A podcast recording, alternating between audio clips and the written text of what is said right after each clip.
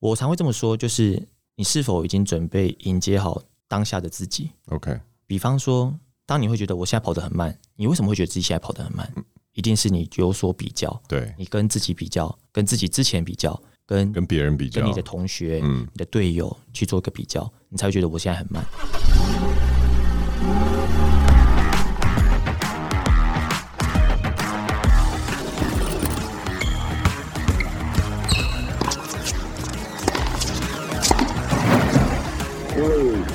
two, one, zero. All engine running. Hello，大家好，欢迎来到 Jason 的人生赛道。现在生活比较忙，许多人都喜欢利用运动来平衡身心。高维修男女全新一季将会做比较大的转型，然后接下来呢，会有 Jason 我个人主持。那节目中我会邀请到有运动爱好的创业家或者是领域达人，来聊聊自己创业的经验以及领域专长，以及运动为他所带来不同的体验跟影响。今天我们邀请到一个呢，他的工作跟跑步息息相关，而且从小就是田径选手，一路跑到大，曾经担任呢 Nike 的御用教练，目前是好运跑步训练营的创办人。我们来欢迎我们的琪琪教练，耶、yeah!！Hello，欢迎 Jason，你欢迎 Jason，Hello，Jason，谢 谢谢谢。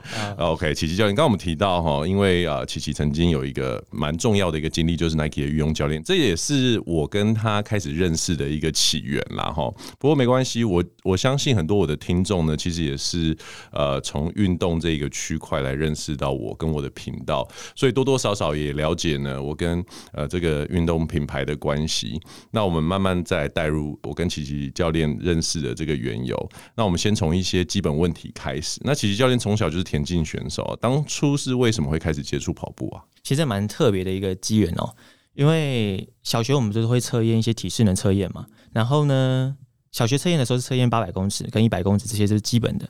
然后我会开始尝试练田径的这个原因之下呢，是什么原因呢？是因为那时候我们台湾不是有学区制嘛，就是你的户籍在哪里，你就会去读。隔壁就近的学校是国中嘛？我的户籍在要被分配到 A 的学 A 的国中，但是我那时候住在亲戚家，我得想要办法去读离我亲戚家比较近的 B 的国中。对，那因为这样的关系，大家都在帮忙想办法的时候，后来 B 的学校呢就来我们国小去招生，说：“哎，我们学校第一届要招招生体育班，那有没有选手？有没有跑者啊？有没有呃小学生愿意来参加的？”我就还举手问了一个问题是。请问一下，我考上，我是不是就可以去读？对，我这个问题就是，我是不是考上之后，我就可以突破学区这个地缘关系而去读书？他说：对啊，当然是啊。他就因为这样的关系，误打误撞，然后去报名了体育班考试。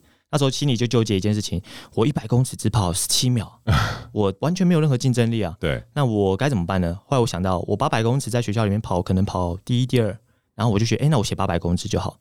那教练还犹豫了一下，你为什么要考八百公尺？后来。哎，有就因为教练同意之后，我用八百公尺来考试，取得了这个体育班的资格，然后一路练到就到现在了。哎，等一下，等一下，等一下，在他讲后面这漏漏等的这一些啊，其实大家都忘记一开始他讲的是国小升国中，是国小时候谁会晓得自己四百公尺、两百公尺、八百公尺跑多少？为什么你国小就知道自己的成绩？哎，因为学校会测那个啊，就是体适能测验啊，坐姿体前弯啊，立定跳远，那你就知道自己的成绩。所以国小就已经是选手了，不是？就是班级测完之后，你会去跟隔壁班的，哎、欸，你们上礼拜八百公尺测怎么样？OK，哦，那问就那时候就五六班嘛，对。啊问完之后发现，哎、欸，我排下来好像第一、第二这样子，嗯哼。所以对每次就对于这个八百公尺就很有就很期待，每一个学期测验的时候就会，哇，我要准备测验这个了，我要好好准备。其实那时候就是。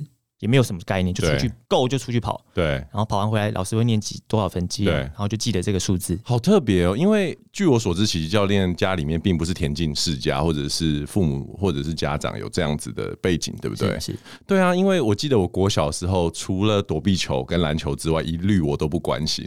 所以当我晓得你国小的时候，特别是国中来招生，你还借由这样子的一个成绩去作为一个跨区念国中的跳板，我觉得还蛮蛮令我。感到吃惊的这样，所以你我小时候就对田径这一件事情，还有你自己在呃这项运动有优势这一件事情，就已经开始有一点点的印象了，是不是？有氧运动，OK，对，那个子也比较小嘛，对，什么学校就是一个校队比全部赛事嘛，是跳什么什么田径啊、排球啊、哦，对对对对对对对就一个校队兼全项。对对对对。那时候去都想参加啊，好动爱玩，可是就没有上场的机会。对，个子小，那协调也没什么特别开发，也不是特别强壮。对，所以就在有氧这一块，唯独在这一块，我有掌握到一点，尝到一点甜头。是，然后就有点信心了。对对，也因为这样的关系，上国中就开始接触到中长距离这些项目。所以等于是专项的训练是国中才开始。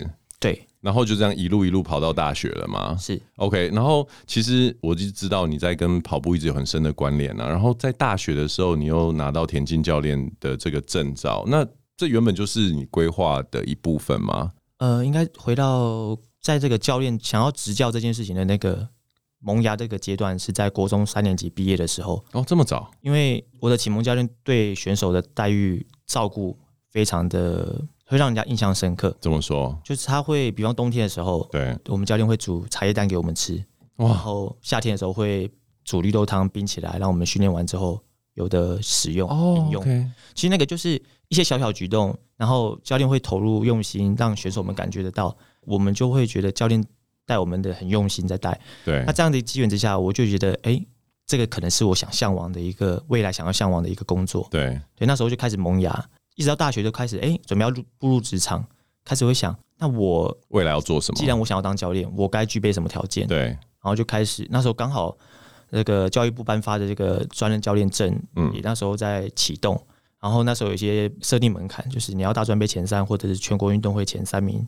这个门槛条件达到之后，才能去申请。当教练需要有成绩去作为一个 backup 就对了。对对对。哦，所以那时候回到国中那个三年级，那时候开始萌芽，然后到大学要毕业之前，我开始去醒思我我该怎么样取得我想要当教练这个入门券。对。对，所以不好意思，我想请教一下，你在国中、高中到大学，你的学校还有你的团队，大学我知道，因为是体大的嘛。那高中是一个田径强权嘛，就是说教练他本身有这么听起来真的非常贴心，然后很为选手着想，这是因为什么特别的原因，还是就是他的个人人格特质的关系？我自己回顾了一下，因为当教练之后，你会去思考，我国中、高中、大学的教练在执教上面做了哪些。抉择对，跟选手之间有哪些互动？那我国中教练，我觉得应该是他人格特质的关系。OK，然后他也很投入在教学这个领域上面，就一个教练带全部项目。哇，对。那回到你呃，Jason 刚刚提到的高中，其实算是呃，我是苗栗人嘛，对，我读的是县立院里高中。那县立院里高中在苗栗算是一个重点的田径学校，是我们校队加加起来应该有一百多个人哇！可是是完全中学啦，所以国中加高中一百多人，对对对，那很热闹，这整个田径场都是人。对对对，呃，因为其实苗栗来说的话，人口并不是非常的多，可是因为是重点高中的关系嘛，呃，重点学校的关系，所以那这样竞争也是蛮激烈的喽，在学校里面，呃，学校里面高中的时候还好，因为。国中的时候成绩还不错，升上去的时候算是可以算是高中的重点选手了。那当然就是在里面去，还是要去竞争，还是要去，因为我们的目标是要拿到可能高中之间的比赛。对对对。那你在高中的时候有没有什么难忘的比赛经验？我印象非常深刻，就是我刚我小高一的时候，嗯、因为国三顶着一个成绩比较好的光环，对，那其实大家都会注目你。对。那我自己像回顾来说的话，我自己那时候觉得这个东西对我还好。对，我只是觉得我想要比赛，我想要表现。那时候高一升上去没多久，我十二月份就疲劳性骨折啊。对，哎、欸，解释一下疲劳性骨折，因为我觉得有一些听众他他想说骨折就是骨折嘛，撞到啊、跌倒还是什么？疲劳性骨折是怎么样的一个受伤？简单来说，它会发生的情况就是肌肉疲劳，然后可能有些鞋子啊，或者是训练过度。导致骨头有点裂缝，对，对，它并不是完全的断裂，它就是骨头有点裂缝，然后它那个疼痛感觉就是酸酸的，然后如果你训练过度的话，它晚上会把你叫起床，对，就是因为很酸痛，对对，那当然你按压它的话，就会很莫名的酸胀感，对，酸胀的感觉，对，那时候休了三个月左右的时间，三个月之后，十二月份到三月份嘛，四月份又是一个大比赛，对对，就是一年一度的最大的赛赛事，嗯，那就是高中的全中运。后来准备一个月的时间，然后还蛮幸运的啦，就是这样子积极的准备一个月的时间去，还有获得第四名的成绩。OK，了解哇，其实呃，那个疲劳性骨折，琪琪教练之前就有跟我聊过，所以我觉得，因为我平常跟琪琪教练就已经平常会见面，然后会聊天了。然后我想要跟各位听众分享，就是说，以我认识的琪琪教练，就是就教练嘛，我认识他就是已经是一个在教跑步的一个一个老师。那他对待学生方式，我现在才知道说是从哪里学到。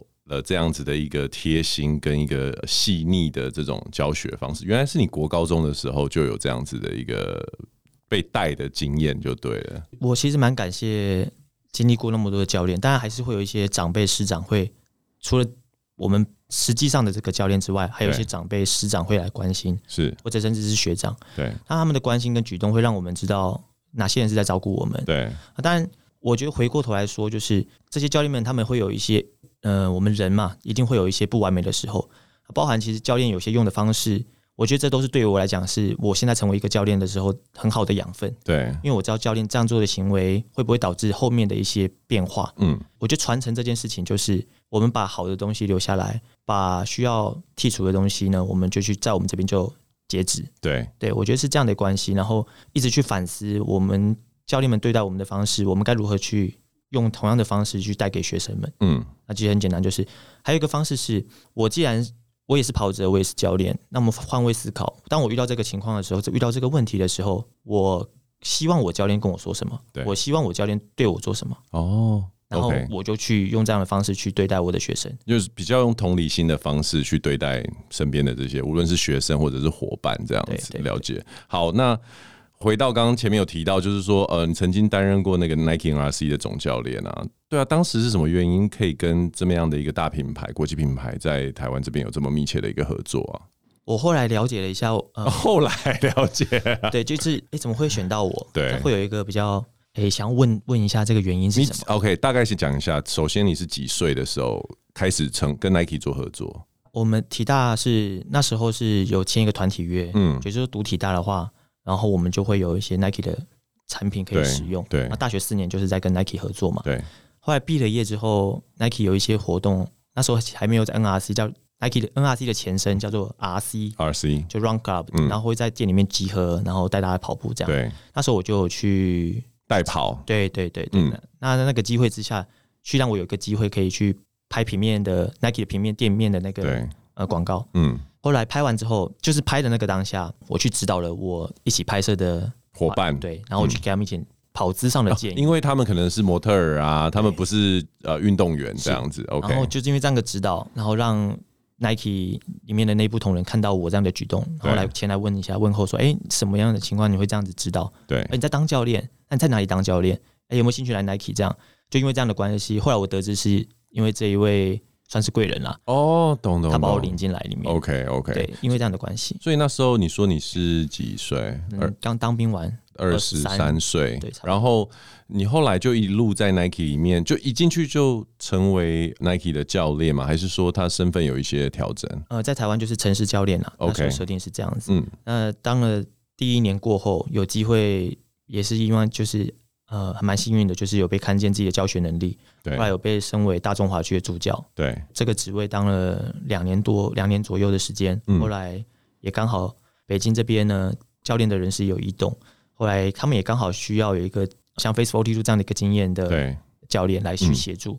那时候刚好我人在北京，然后有一个 chance 的机会，我去开了这个他们这个训练营的会议。对。然后他们就跟台湾说：“哎。”然后我们需要有一个教练来协助，这样。对。那其实我那时候在大中华区助教的一个和就是工作性质内容，就是我要去北京、上海、广州等地去支援他们的课程，如果他们需要的话。对。那我那时候当下就觉得，那我去做资源这件事情是我工作范畴里面的事情。那我当然说、嗯、OK 啊，那我这是我的工作领域范围，那我 OK。后来没想到他们跟我说，不是，对不起，我们是希望你人在北京。对，对，OK。其实这里面有几个小细节啦，就是听起来的话，我跟琪琪认识应该就是你在当大中华区的助教的时期嘛。然后那时候我也加入 Nike 成为他们的那个配速员，这样。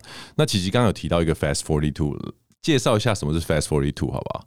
当时就是要选出台湾素人跑者，然后可以跑马拉松快的，可以进步，让他们进步到非常快的一个成绩，这样的一个宗旨去招生、去招募。对，那其实那一个那个活动办的非常的，我自己觉得那个计划训练营办的非常的成功，也因为如此，延伸了出中国的 Nike 他们想要办这个黑马这个训练计划，对，但模式就比较有点不同。台湾的方式就是有点像是进行三四个月的训练，基础训练、扎实的训练，去获得成就成绩。对，那在大陆的话，他们是希望去训练一批人，就是从一开始到结束，看看这样长期的训练是不是有办法去创造出非常令人吃惊的一个成绩。是，其实 Fast Forty Two 那时候是真的是四十二个人吗？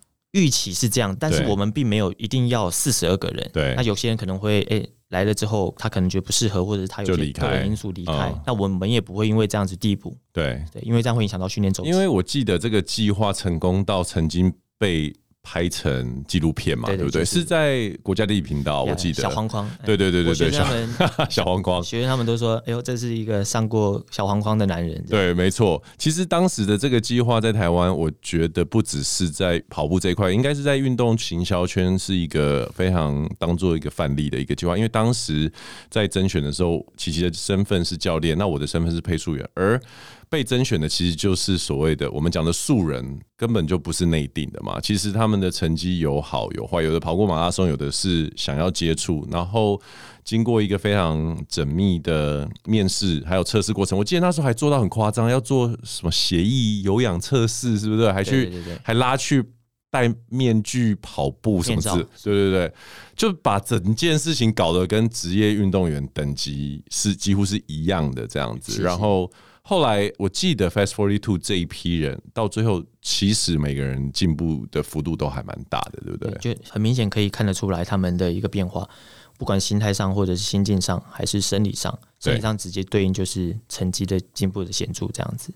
可是我应该有跟你聊过这件事情，但是我也觉得在节目上可以再聊一下，就是说以一个选手，然后曾经比过全国比赛，当你开始在带这些所谓的素人，比如说无论是跟品牌合作，然后要带这些素人，好听一点的，有的时候甚至来的是路人，OK，比较没有概念，那你的心态上有没有经历过怎么样的一个转变？你虽然有同理心，可是你什么时候才发现说你自己真的了解说，哦，原来跟你从小是选手上来。然后跟有些人，他可能是工作几年之后开始跑步，心态上的不一样。你什么时候才开始意识到说，哦，你真的懂了？我觉得应该是去了北京之后。哦，真的哦。对，反而是到了北京，已经是 Fast Forty Two 这个计划之后，然后你在台湾已经做过几年的助教之后，到北京才理解。应该是在北京那段时间，那三年是我自己感觉我自己的经验上面，还有对待跑者的一个互动。还有因材施教这件事情，嗯，有一个很爆炸性的一个成长。怎么说？就是你要独当一面，然后不再是像在台湾的话，啊，还有上面还有总教练吴文谦，对，这些还有信和吴敏他们在上面在一起协助，就是会觉得有个 team 在。对，但但过去北京的时候，我们在训练上面，我身为北京黑马的总教练，然后要指导，还有。整个训练计划都我由我来去制定，对，嗯、还有一些比赛制定，还有赛事选择。那相对来讲，那个压力就是必须得使你成长。其实还有另外一个契机，就是我们出了台湾之后，就是我们代表着台湾。对，我相信那个想法是，其实就不是说哦，我我只要把事情做完就好。对，而是我不想要让人家觉得，哎，台湾的运动员就仅此而已嘛。那我当然也希望有一番作为。所以那个顶着那样的压力，让我自己知道我该做。做出哪些成绩，嗯，让大家来去认同我们。对，对，可是你看哦，我可以完全理解这种感觉，就是说，如果 Nike 在大中华区选了一个从台湾来，不是从北京，不是从上海，不是从深圳，而是从台湾选了一个原本的助教来当一个总教练，你一定背负着某一种期待嘛，对不对？可是更因为这种期待，你又更希望成绩做出来，让这些黑马都得到更好的成绩的时候，这就有点跟。理解他们是一般人，这有点冲突诶，不会吗？你什么时候才发现说，哦，我不能用对待选手的方式对待这些人？这个其实，在我们一开始在接触的时候，就开始会有点冲突。比方我自己是选手，那我该如何去协助市民跑者？在在台湾开始教课的时候，就有这样的一个想法。那我该如何教到他们适合的东西，而不是用我们本来那一套东西去教他们？嗯，这个就是慢慢会一直累积这些经验，然后其实就是不断的试错。那可容错的范围内再去不断的调整，最怕就是一成不变。对，拿着我们以前体育班、大学练的东西，再去重新复制到对啊市民跑者身上。那也意味着这样的情况下，慢慢的发现到，我到大陆也好，到美国也好，那跟大破节的教练 Coach P 学习了两年的时间，让我更加知道我该如何去设计好课程去协助市民跑者。其实当他们有提出讯息的时候，我们就要接做出反馈，而不是啊就是练不够啊，就是要努力练啊，啊就是要跑到这个量。他们有时候工作需求。呃，加班熬夜会提出说：“教练，我今天真的好累哦，我该怎么办？课表没练完，我心里压力也很大。嗯”那这时候，其实教练一句话说：“没关系，你今天就先休息。”对，他会瞬间得到释放，跟心情上这些都会变得很好。对，他就是慢慢把这个东西放下来。那教练就是要协助他把这个石头给放下。那所以说，呃，市民跑者跟所谓练这些专任运动员，coach 他们最大的差异是什么？我自己觉得比较差异大比较大的地方是。市民跑者的热程度很高，OK，就是那个追求的那个渴望度很高，哦，反而比专项的更高。应该是说专项的他们已经是重点选手的话，他们已经知道他们自己要什么，甚至是他们必须为了赛事赚赚奖金啊，或者延续他们自己运动生涯而活着，而训练而比赛。可是这是这些顶尖的运动员只占大多数的百分之十。你说，甚至在专任的选手里面，OK OK，所以大部分的选手是练到后面其实有点一脸茫然，不知道自己在干嘛，然后。可能就应付了事，然后大学毕了业这样子，对，我觉得很可惜。嗯啊，回过头来，我自己现在慢慢希望，就是这些选手们可以去看到市民跑者的热忱，去进而感动到他们。为什么外面有一群人风吹日晒雨淋，然后还愿意付教练费，然后下了班之后还愿意到这边来训练？我觉得这是选手们看到的话，这个画面他们会慢慢被感动到。OK，就是互相影响、互相互扶持的这样的一个状态，去让他们去互相感动。那因为这样子关系，我觉得市民跑者他们的热忱很够，对，那就是要身为教练，其实有一个角色，就是我们要帮他们踩刹车。哦，懂懂懂，就是他们会很积极，对，然后哎，我现在发现这个训练方法，我是不是可以用？那用的时候可能用过头了，就吹到底。对，那我们就要帮他们，哎，不好意思哦，你该对，你该保守一点点，你该稍微休息一下。那当教练就是一直在劝，一直在劝。其实教练，其实市民跑者的这个热忱，你可不可以给我们一些范例？我记得以前你有跟我提过，在北京，因为有一环、二环嘛，然后有一些选手是怎样搭了很久的车，然后冬天跑步跑到耳朵都结冰了，是怎么样？可不可以跟我们听众讲？这也是我在教学上面比较印象深刻的事情。然后其实当你离开台湾之后，你会发现世界之大，还有很多无奇不有的事情发生。我举例来讲。台湾，你在新竹到台北来训练，你可能会觉得疯了。这个人是跑到多么为跑步而痴狂，但其实就真的可以这样去形容他嘛？因为他要花一个半小时的通勤时间。对。但回过头来，在大陆这件事情，北京很大，他们住的地方有可能他们家境或者他们来到从外地来到北京，他们住的环境可能是五环六环。对。但他们要到市中心去训练，这个通勤往返的时间动辄。往返的加起来时间两个小时到三个小时，对。但他们为了追求成绩这件事情，他们愿意投入这样的时间去换取他们应有的表现。而且他们只是市民跑者，对一般人就是白天要上班或者是上学，或者是有其他事情要做。对对。那其实就是他们很珍惜团练的一个机会，对，大家一起训练，有队友可以互相带领啊、协助啊。cover，嗯，我觉得那个氛围是要去慢慢去创造出来的。是对，其实像琪琪现在创立的那个好运跑步训练营啊，现在算是刚刚开始嘛。因为你从北京回到台湾之后，你创立这个跑步训练营的理念，可不可以跟我们分享一下？嗯，其实“好运”这个词哦，我自己觉得可能它就是比较大家都很常见、很常听得到。嗯、那其实我是把两个一句话结束了两个字来去组合成的。那其实这理念是好的环境创造出优秀的运动员，对，所以“好”跟“运”这两个词去结合起来。那其实当然也有也有另外一个好意含义，就是希望大家给跑者们带来好运、啊、，lucky 的概念，对对对，对，对。希望这样的一个方式，透过好的环境，就是说我们教练去创造一个好的环境训练的氛围，还有让选手们、跑者们都喜欢在一个良好的状态下，还有开心的状态下、享受的状态下去训练。然后进而去影响到他们未来追求成绩这件事情。对，因为我觉得，当这个跑者想要的时候，我们教练才能帮他们达到，是，而不是被迫的、被逼着的那种感觉。就是我今天去训练，就是应付教练要逼我去嘛，所以我得去。对，对我想要排除这件事情，我想要让他们喜欢在这沉浸在这里面，去享受这个过程。是，其实很多听众可能在。通勤的时候，或者你现在正在不知道在做什么运动打扫，或者是在家里的时候打扫的时候，在听我们的 podcast，不要以为说开始运动这件事情离你非常遥远。我们就拿跑步为一个例子来说好了，像琪琪教练，他应该有蛮多人会来问咨询，或者是说，哎、我我其实都没有，我平常都没有什么太多在运动，或者是我跑得很慢，我可不可以来加入跑团？琪琪教练，你有没有什么想说的？我会建议，其实训练简单来分一下，市民跑者会接触到的大概有分几种训练方式。第一种就是最直接的，你去找到一个合适的教练，然后他带着你上课。那这个可能是一对一的服务，以及他有可能是小班制的，或者团课性质的。无论如何，有个教练在一开始初期阶段去给你一些指导跟建议，我觉得这样子的市民跑者他会少走很多弯路。对。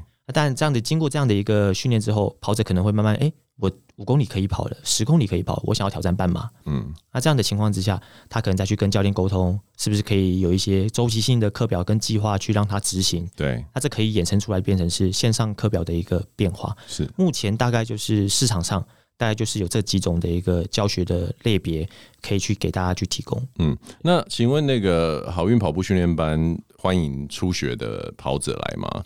目前我的教学的模式大概就是。能力都是混在一起，就是初阶的也有，嗯，然后中阶课程的也有，甚至跑马拉松破三的，甚至已经到二四零的这些选手们都会有在一起训练。对，那其实课程当中不会只有我一个人。那我刚才也强调了，我会想要带着这些年轻的选手们开始慢慢步入到教学的领域。对，那所以我底下会有一些助教，开始让他们慢慢去接触该怎么样去跟市民跑者互动。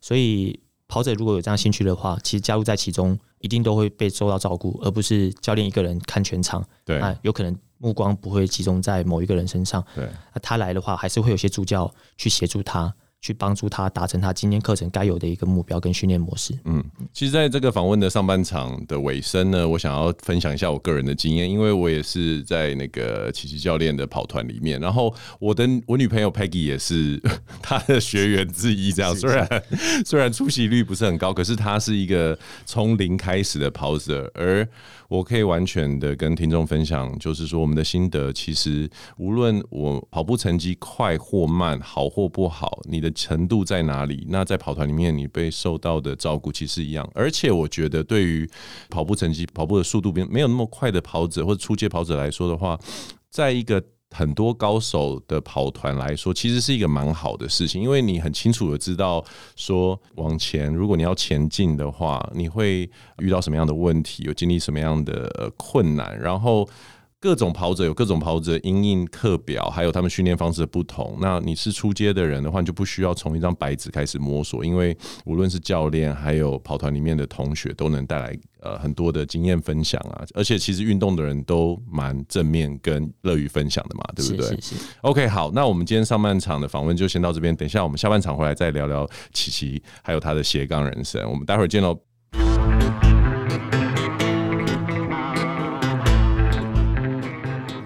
大家好，我是奇教练。我觉得运动是拉近人与人之间的距离。正因如此，我透过跑步教学，帮助身旁的跑者们，使我充满成就感。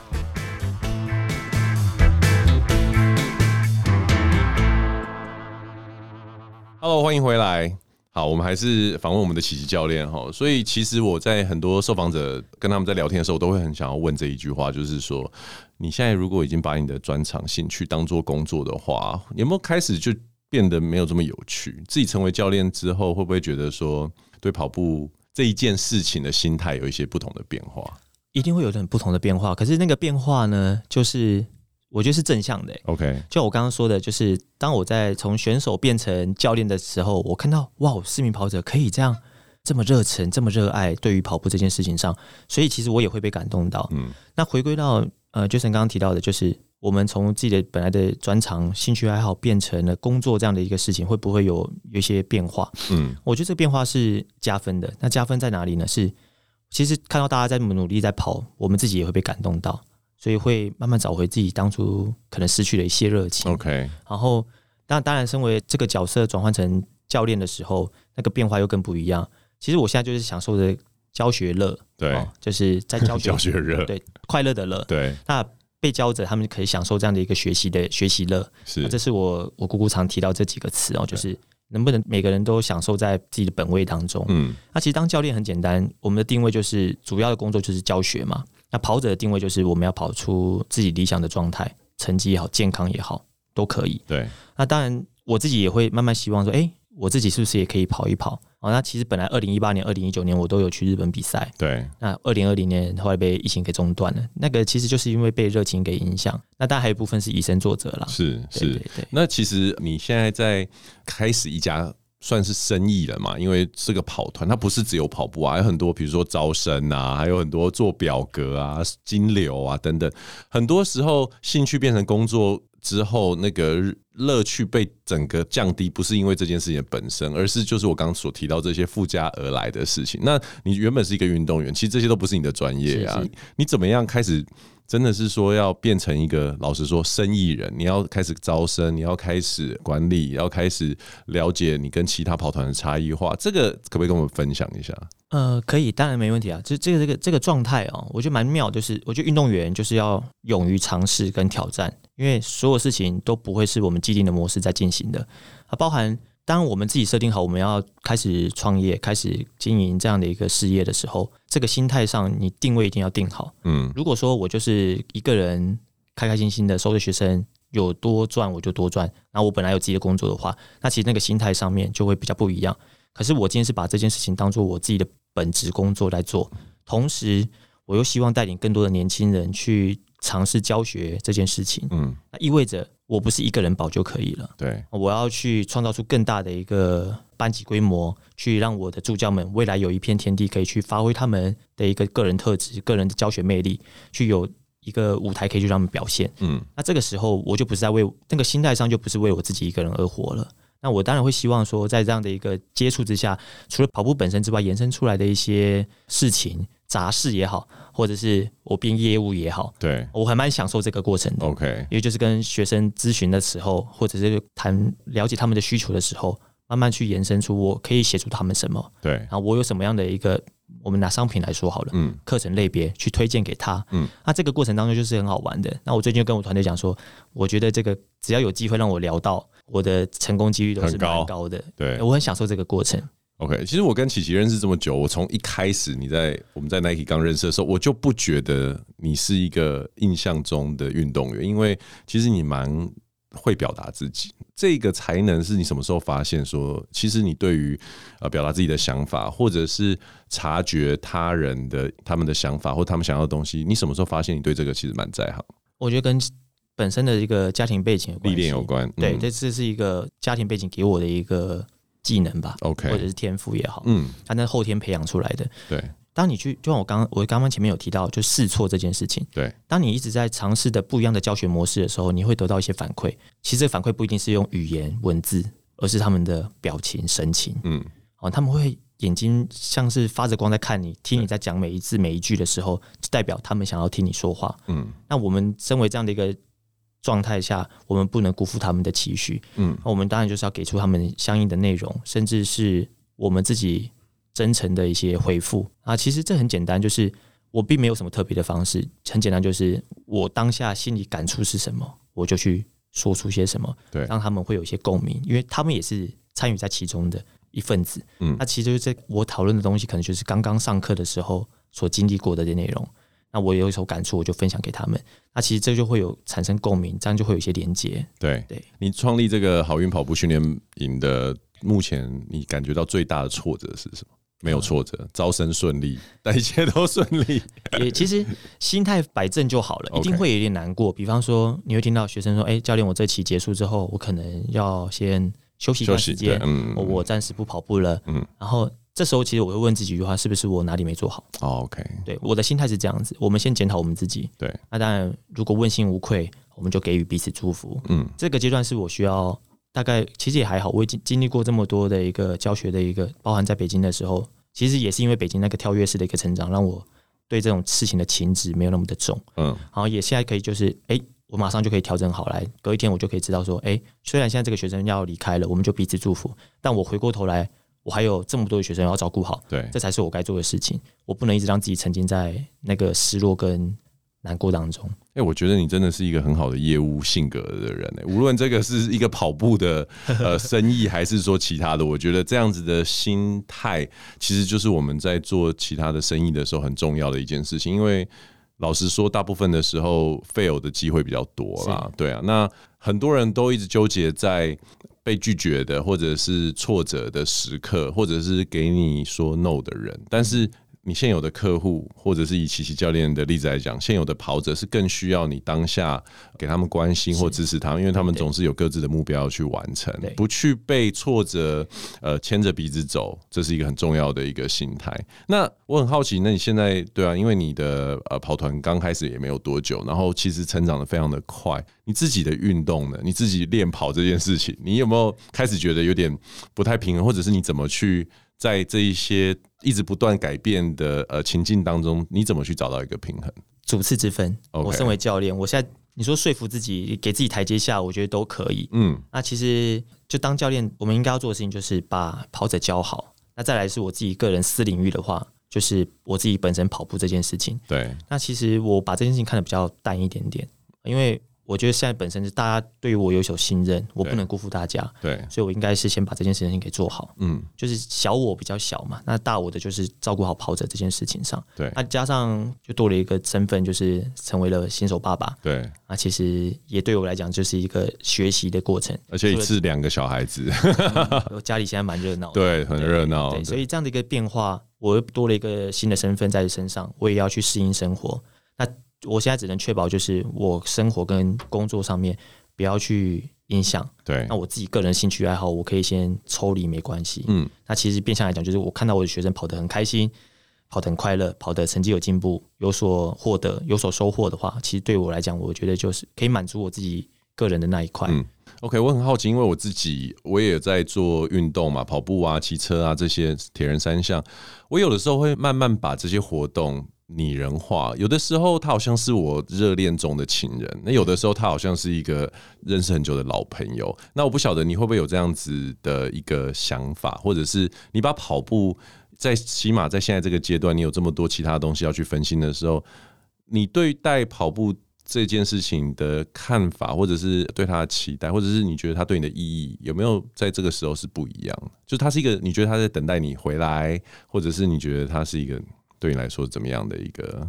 嗯，这一块的话，我觉得这个心态上面，当然就是面对跑者这件事情，我觉得还有跑步这件事情，它不会消失，嗯，它一直都在那边。那当初我有段时间我暂停了一段时间教学，那其实是为了要照顾家人。那我知道我自己的本身的能力在哪里，我随时要回归这个跑步教学这一块的话，其实随时都是可以。我已经随时准备好。对，那那时候把自己先把自己的时间去照顾家人，因为家人的时间是不断在流逝的。没错。啊，那我自己知道自己的年轻的状态，所以我可以随时回归到这一块。那现在回到台湾来这样子做教学的这个过程当中，让我其实很享受在其中，因为我我坦白讲，从零到一这个阶段最难，那不断的在成功，这个成功经验不断的在累积，嗯，所以慢慢也在享受在这个其中。对，了解。OK，那我其实以前你有跟我分享过这个小故事，刚好我在访纲里面也有想要问这个，就是说马拉松这件事情。我们现在在讲的马拉松，其实就讲的是我们四十二公里的全马这个距离嘛。是是，那其实琪琪以前刚刚有提到在，在呃国中、高中的时候，大学也都不是马拉松这个距离的选手嘛。那可不可以分享一下，就是？第一次跑马拉松，包含准备，然后到跑马拉松这整个过程，也给我们的一般跑者听听看。因为不是只有我们一般人在跑马拉松的时候会遇到恐惧啊、撞墙啊，甚至就是误判情势这样的一个情况。我跑马拉松那个契机呢，我先说一下这个契机哦，就是我应该是大三要大四的时候，我想我要大学毕业了，然后我未来出社会之后，人家问我你读你大学怎么样？我说哦，国立体育大学，然后路上运动技术学系，哎。那你练中长跑，那你跑过马拉松吗？一定劈头就是问这一句。对哦，没有，我只练五千一万，感觉就好像哎、欸，好像有点不太对对对对对称哦，不太搭配。那我就想说，那这样的关系，我想说，那我要跑一场马拉松，嗯，然后就跟着练，然后跟着跑，这样，然后怎么准备，怎么比赛？那时候没有碳板鞋，没有什么 GPS 手表，也没有补果胶的这个概念，能量胶。哦、OK，对，所以我就是带着自身的肝糖，没有任何补给，就喝矿泉水。跑完四十二公里，当时的马拉松普遍是这样跑的吗？还是其实那时候你还不知道怎么样比较好跑？就是就是一脸茫然的下去跑，然后就很兴奋啊，因为第一场马拉松很开心啊，享受这过程当中越跑越开心。对，然后发现我带着我跑的学长从口袋里兜出一个能量胶，我心想这个学长怎么偷留一手，没跟我说，你知道吗？对对，然后比完赛那个过程当中，我跑完那个成绩还不错，嗯，然后又是在比较艰难的赛道上面，在万金石马拉松这个赛道上啊，你第一场就是万金石，只有喝矿泉水跟那个运动饮料你就跑完了？应该没有喝运动饮料，就只有喝水。对，我不太喜欢喝运动饮料，因为觉得口腔会很粘稠。然后就这样比完一个马拉松，然后成绩也不错，名次也还不错，然后就赚到奖金嘛。万金石三月份，同年因为这样的关系，我觉得马拉松好像蛮蛮容易的。对对对，我天哪，轻忽了。然后这样的心态。就必定要后面要摔一跤才会明白。是是是。同年我报了九月份的火烧岛马拉松，呃、绿岛绿岛。Oh my god！九月份好热的哎，三十加吧，温度三十加。然后我第一圈跑完，它绿岛两圈多一点点。跑完第一圈之后，我发现我有点强掉了。会会真的会呛，就是因为你没有补给，对不对？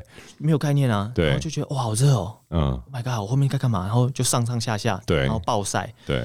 后来我跑到。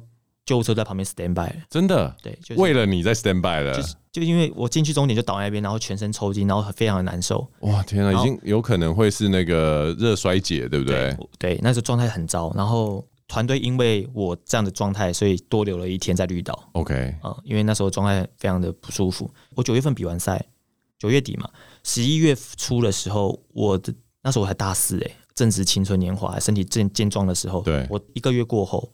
我身体的肝跟胆就发炎，然后我在长庚医院烧了七天。哇！就因为这一场马拉松，我自己认为，因为没有其他的事情让我导致我这样的疲劳的状态了。对，所以我自己回顾就是，跑完马拉松人模人样，但你器官其实有点受损。对。那我们回到学校之后又再继续训练。对。那其实这个这个影响就是你的疲劳会增增加，它并没有时间去修复。对。那导致后续，我自己觉得是那样的关系，所以。这也让我在现在在设定比赛目标的时候，我的学生我都会尽量去劝他们不要买什么周周马、月月马，这个其实非常的危险。对，对，这也是我想要带进去的，用我自己自身的一个经历带进去到训练上面、教学上面，给大家一点建议。所以马拉松这件事情呢，要考量的东西很多。你训练好了没有？天气因素你也要考量进去。我自己认为啊，在台湾比赛的话，一定就是十二月、一月、二月、三月这几个比较适合。对，不然其他就是你把自己往火坑里推，非常危险。真的，我刚刚听到火烧岛在九月，我真的觉得很可怕。真的是火烧哎、欸！对啊，因为整个岛大家应该在路上就是穿着比基尼跟那个在海里面，对，还在海里面，或者是走在路上，然后就你在那边跑马拉松，超级 crazy。那个真的是永生难忘哎、欸。那你除了跑步之外，你有没有尝试什么其他运动啊？我在二零一六年、一七年的时候，有一段时间非常热爱。去海边自潜，对对对，对，那这段时间一个礼拜大概可以去三次吧。黑到照片已经照不了他了，对，只剩牙齿白嘛。对对对对对，他们学生都说教练呢？教练在哪里？然后就只剩一颗牙齿。可是你原本不是，你原本就会游泳？不会，其实是因为去海里面，海里的浮力比较好。对，然后再穿上蛙鞋，我就比较敢在里面，就是看鱼啊、潜潜水啊、玩一玩这样子。对。对，所以主要运动还是以跑步为主。是是，主要是运动。现在目前就是以跑步为主，然后加上一些基地训练，去维持身体的体态跟状态。那不免俗的，最后还是要问一下来宾啊，到底运动这件事情对于你的意义是什么？在你的生活中，它也是怎么样的一个角色？因为毕竟你跟一般人比较不一样，就是你其实就是专科出来一个运动员，作为一个出身。像我自己的妈妈，她是游泳选手嘛，她自从大概三十岁之后吧，就再也不运动。因为我曾经问过她，运动对你的意义什么？她说很痛苦。非常痛苦，训练的时候就是把我人生对于运运动的这件事情做热情跟乐趣都都磨光了，所以我我就很好奇啊，对，像你这种运动员，以前的训练都已经这么痛苦了，现在来说的话，在生活中对你的意义是什么？我认为应该是要这么说。当你会有痛苦的时候，代表你有所求。嗯，那这个有所求可能超过自己的能力范围的事情了。嗯，比方说你想要求更好的成绩，或者是说超过你能力范围之外的太难的困难的事情的话，你就会觉得有点痛苦。痛苦。嗯，我常会这么说，就是你是否已经准备迎接好当下的自己？OK。比方说，当你会觉得我现在跑得很慢，你为什么会觉得自己现在跑得很慢？一定是你有所比较。对，你跟自己比较，跟自己之前比较。跟跟别人比较，跟你的同学、嗯、你的队友去做一个比较，你才会觉得我现在很慢。那反过来讲，你今天把这些东西就撇除，你只有当下的时候，当下你能跑，你能跑这个速度是你的极限，那不就是你最快的速度了吗？对，那其实就是把自己的想法转换一下。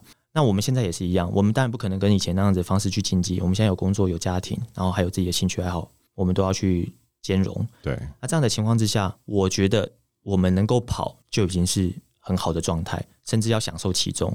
这是我觉得希望跟大家去做分享，尤其是专项运动员也好。嗯、撇开来讲，就是我们去回归当初我们为什么会喜欢上这项运动，那它的原因是什么？对，那它给你带来的快乐是什么？我们去把这些去放大，而不是把它的痛苦放大。哦，我以前练习很苦，所以我想不想练？对，而是我们以前练习有有所快乐，我队友们都会。练完之后，大家互相鼓励，这些这才是我想要追求的。对，把这些东西放大之后，你心态上就会有所变化，不同的感觉了。对，是节目的最后来分享一下哈，我开始接触铁人三项大概有七年的时间，所以也意味着我接触跑步也大概五六年左右的这个时间。然后这一段时间以来，其实我看到很多比较年轻一辈的铁人三项选手，他们已经渐渐退役了嘛。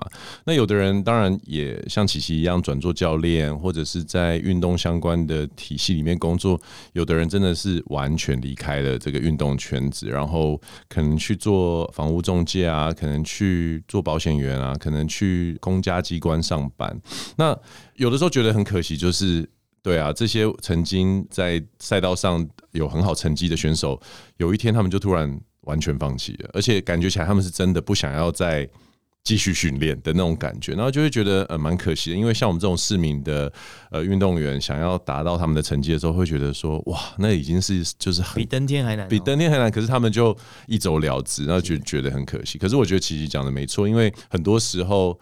一个人如果很难面对当下的自己，一直活在某一个荣耀的时刻，或者是我最近常听到一句话，就是“他人即地狱”。我不知道琪琪有没有听过，就是什么意思？叫“他人即地狱”呢？就是如果你把别人的看法看得很重，那所有人都是地狱，因为别人会觉得你这样那样。然后对，可是我觉得，如果我们把眼目光放在当下，然后做自己能做的最好的程度。其实我觉得就已经是可以满足了，而不是去一直去想以前或者是未来这件事情。这样好，今天很高兴那个琪琪来上我的那个杰森人生赛道这个节目。其实人生赛道这个有很大部分跟跑步是有很大的关系，所以我们发想这个节目。所以琪琪今天来上也是蛮有意义的。那我们希望未来有机会呢，琪琪还可以来跟我们分享关于跑步啊，还有关于那个跑团，还有经营公司的一些一些经验跟想法这样。谢谢琪琪，谢谢杰森，我们下次见喽，拜拜。